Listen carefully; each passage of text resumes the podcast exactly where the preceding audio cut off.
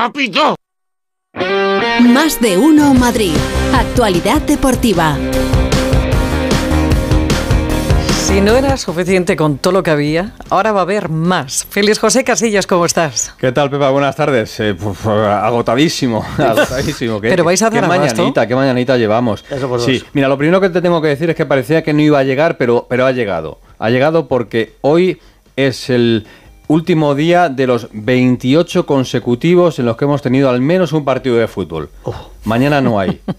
¿Que mañana no hay? El- mañana no hay fútbol. Es una el sábado sí, Qué pero vergüenza. mañana no. ¿Queréis que hagamos terapia de grupo Yo creo mañana que sí, o yo algo? creo que mañana no va a faltar. ¿Por qué no habrá que organizamos meterlos un en algún partido entre sitio. nosotros? Vamos, sí, sí. Bueno, habrá ¿Eh? alguno que organicen ahí solteros contra casados. Pepa de eh, portero. Mayores padres contra hijos, eh, que, que están bien para estas navidades. Con cuidado, eh, que las Sí. lesiones Eh. y con el fresquito que hace. Y sobre todo el cruzado, que está de el moda. cruzado que está de moda, el cruzadito. Eh, tenemos eh, hoy cuatro partidos, es verdad. Hoy sí tenemos cuatro partidos. Siete de la tarde, Betis Girona. Oh. Y luego tenemos también el Cádiz Real Sociedad. Y a las nueve y media, Mallorca Osasuna. Y a la vez Real Madrid. El Real Madrid juega a las nueve y media en Vitoria, partido. Ya sabrá ah, cuando comience su partido si puede ser líder o no puede ser líder al final de año. Porque si el Girona Sí, sí. gana en Sevilla, pues el Girona será el líder de la competición cuando acabe este año 2023. ¿eh? Luego ya el fútbol vuelve el día 2 de enero. El día 2 de enero ya cogemos carrerilla otra vez y el mes de enero le tenemos lleno, lleno, lleno de... Cuidado con el glorioso, ¿eh? Bueno, eh, Atlético de Madrid-Sevilla el sábado tenemos árbitro para el partido. Soto Grado es el árbitro del partido. Y dirás, bueno, ¿y qué? Pues bueno, Soto Grado ayer arbitró el partido Villarreal-Celta.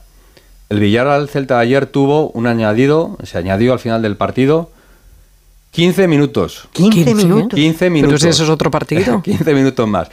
Te lo digo por si vas a ir al Metropolitano el sábado, que Vamos a ver, el partido empieza a las 4 y cuarto, ya Dile- veremos cuándo acaba. Dile al grado este que tenemos la cena de Nochebuena. Pero había digo, justificación ¿eh? para 15 minutos. Sí. Bueno, según él sí, que es el que manda. A lo mejor es que le gustó el sitio. Estaba, estaba cómodo de- en el partido. Bueno, el Real Madrid eh, tiene partido esta noche y tenía un partido esta mañana y ese partido, según el Real Madrid, lo ha ganado.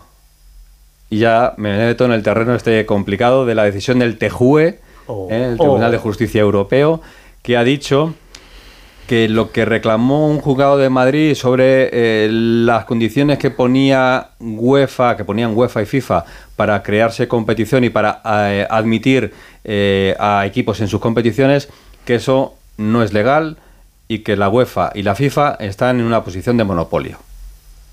Mm. Dicho esto, ¿qué pasa? Que los de la Superliga, que en el fondo la cuestión era la, la Superliga, dicen, hemos ganado. ¿Y ahora Nos dan derecho a crear nuestra competición. Y a partir de ahora iniciamos el camino y todo esto va a traer la gran competición, la Superliga, la mejor Pero competición va a ser la guerra, ¿eh? del mundo mundial. Pero la Superliga solo quedaba el Levanta el Madrid, del ¿no? borrasca, me preocupa, dime, a ver. Que solo quedaba el Madrid y el Barça, creo. El Madrid y el Los Barça. demás se tiraron del barco, incluidos nosotros. Claro, ahora, y ahora lo, lo explicamos. Eh, Pero la sociedad de la Superliga continúa existiendo. Significa esto, vamos con los actores, ¿no? Ya hemos dicho que el TJUE ha dicho que monopolio FIFA UEFA y que bueno que se puede crear una competición de fútbol sin tener que estar dependiendo de las normas que te ponga UEFA y FIFA, que ellos lo ven lo ven correcto. Una empresa promotora que se llama A22, que es la que estaba trabajando con los clubes, grandes clubes, para crear esa competición, pues se ha, se ha venido arriba, lo tenía ya todo preparado porque estábamos todos pendientes de la decisión en este día y ha dicho, ya tengo creada la competición y la ha presentado. Ole. Sí, sí, ha presentado la competición ¿Qué tíos? ¿eh? con, tres, con tres divisiones que son la Star, la Gold y la Blue. ¿eh? La Star tiene 16 equipos, la Gold tiene 16 equipos y la Star tiene, y la Blue, perdón, tiene 32 equipos. O sea, un total de 64 equipos. Primera, segunda y segunda B. Exactamente. O Champions, Europa League y Conference. Vale. Si te vale también. Sí, me vale. Digo esto porque los socios fundadores de esta Superliga, los nombres que aparecían en esa eh, fundación son 12.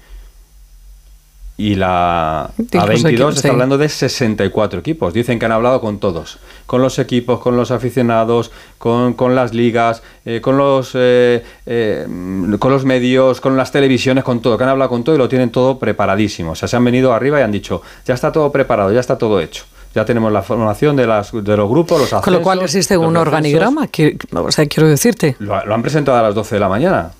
Hay un presidente, hay un coordinador, hay, Hay un un CEO, un CEO, Reinhardt, y ha presentado lo que es la- el sistema de competición, ascenso, descensos, incluso una plataforma de televisión que se va a llamar Unify, que sería por streaming y quedaría el fútbol, y aquel borrasca se va a arriba. has dicho. Unify. Ah, Unify. Y, y quedaría el fútbol gratis. ¡Ay, qué bien! Yo me apunto a eso. ¿eh?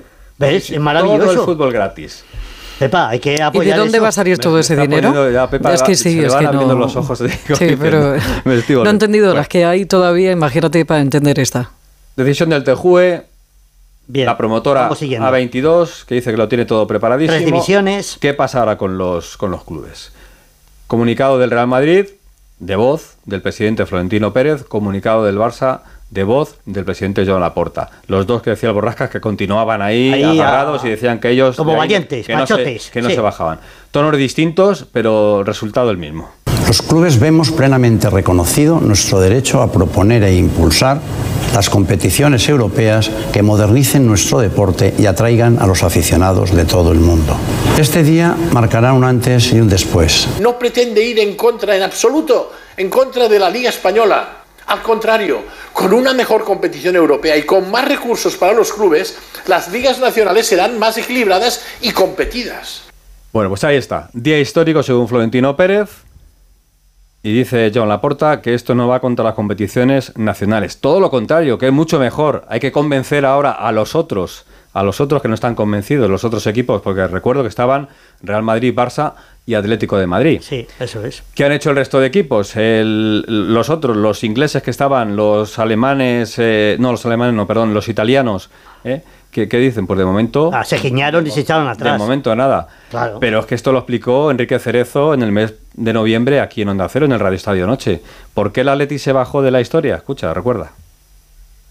La Superliga, si no se ha hecho, se hará. O sea, el mundo sabe por qué no se fragó la Superliga, cada uno tiene su opinión de ella y yo, como no acostumbro a mentir, pues te puedo decir, yo creo que la Superliga es buena para el fútbol español, que si nosotros no jugábamos en la UEFA y en aquel momento la UEFA estaba dispuesta a sancionarnos, pues entonces no decidimos arriesgar a que la, eh, que la UEFA o cualquier organismo europeo que nos pudiera sancionar.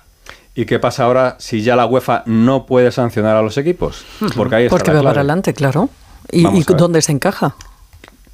No Quiero sé. decirte, ¿hay, ta- ¿hay días para encajar otra Sí, sí, sí, competición? Sí sí, sí, sí. No, no, si lo tienen todo preparado, sí, sí. Y además no afectaría a las ligas nacionales, que es la gran preocupación que tenían los otros equipos. No sería esta competición la que borraría la liga, tal y como se, se conoce. No, no, que se jugaría de manera como se viene jugando habitualmente. ¿Puede pasar que los futbolistas en un futuro tengan que elegir entre la competición de la UEFA y esta nueva? Es otro de los puntos. Tampoco los jugadores pueden ser sancionados por la UEFA y Como por ejemplo FIFA. con no jugar un mundial o cosas de esas, Exactamente, ¿no? no pueden ser sancionados. Vale, ¿eh? Esa sería bien. la otra historia.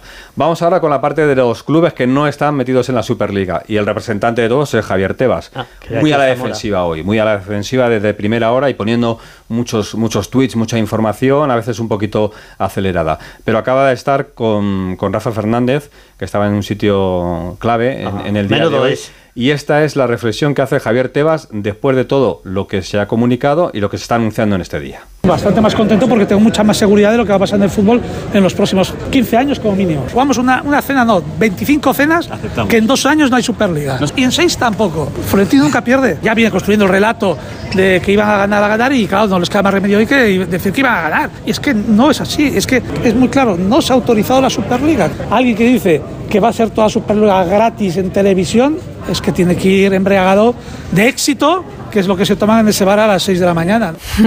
No sé qué me llama más la atención si cuando dice que no va a haber ni en dos años ni a seis años, sino esa frase lapidaria que Florentino siempre gana.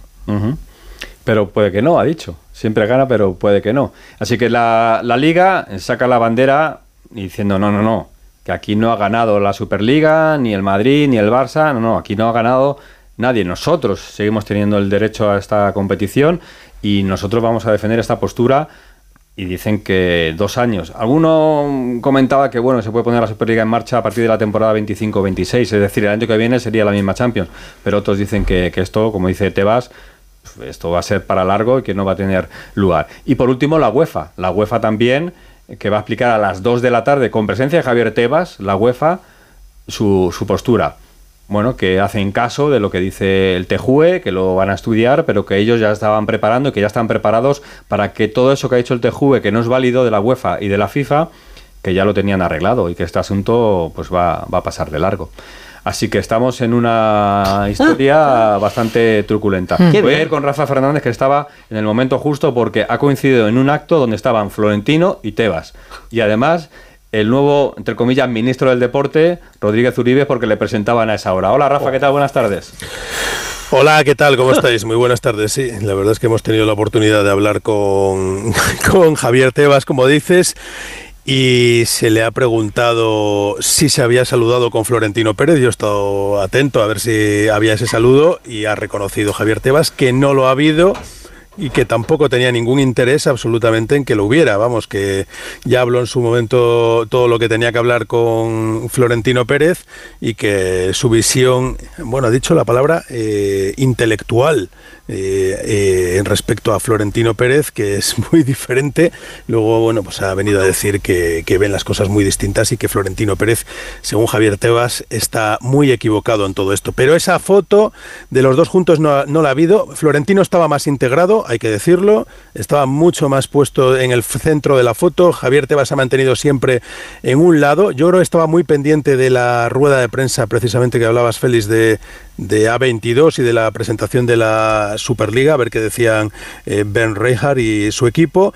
Y aquí estaba también, pues como dices, el nuevo ministro, entre comillas, ministro sin, sin cartera, eh, José Manuel Rodríguez Uribes del Deporte, acompañado por la ministra, por el anterior ministro de Deportes, Miquel Iceta, que ha venido para, digamos, eh, no dejar solo el pasado, ¿no? Porque no el que no ha comparecido ha sido el anterior secretario de Estado para el Deporte, Víctor Francos, que me dicen que estaba firmando en notaría su nuevo puesto laboral, que sería en una empresa mixta en la que ya trabajó previamente.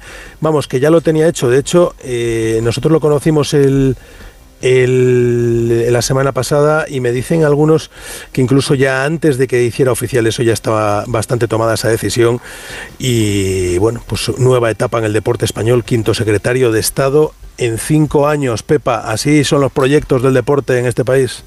Pues Gracias, Rafa. Un besito, hasta mañana, Rafa. Un beso, hasta luego. Es, de última hora, hay comunicado del Atlético de Madrid, lo tiene Hugo Condés. Hugo, ¿qué tal? Buenas tardes. Hola, Hugo. Sí. Hola, sí. os digo que, buenas tardes a todos, que hay comunicado del Atlético de Madrid, que acabamos de escuchar a Enrique Cerezo diciendo que la Superliga es buena y que si no la habrá, eh, que si no la había, la habrá. Bueno, pues el comunicado del Atlético de Madrid es este, eh, Félix, dice, hay tres puntos en el comunicado del Atlético de Madrid. La resolución sobre el marco de autorización previa a otras competiciones se refiere a estatutos antiguos de la UEFA, que ya fueron modificados en junio de 2022. Las asociaciones de clubes de europeos, ECA, de la que recuerdo es miembro Miguel Ángel Gilmarín, y UEFA han creado una sociedad que hace que carezca de sentido la consideración de que UEFA es un monopolio, ya que los clubes, en virtud de los acuerdos adoptados, eh, deciden el 50% de a quién vende los derechos de patrocinio de televisión. Y el tercero y más importante dice, la familia del fútbol europeo no quiere la Superliga Europea. Alemania, Francia, Inglaterra, Italia, España, excepción de Real Madrid y Barcelona, no quieren la Superliga. Estamos a favor de proteger la gran familia del fútbol europeo, así que el Atlético de Madrid, repito en este comunicado que es ahora mismo acaba de salir, no quiere la Superliga. Gracias, Hugo. Pues es un comunicado más de Miguel Ángel Gilmarín mm. que de Enrique Cerezo, ya te lo digo. Pues a ver mañana con qué nos despertamos. Hasta mañana, Hasta Félix. Mañana, adiós.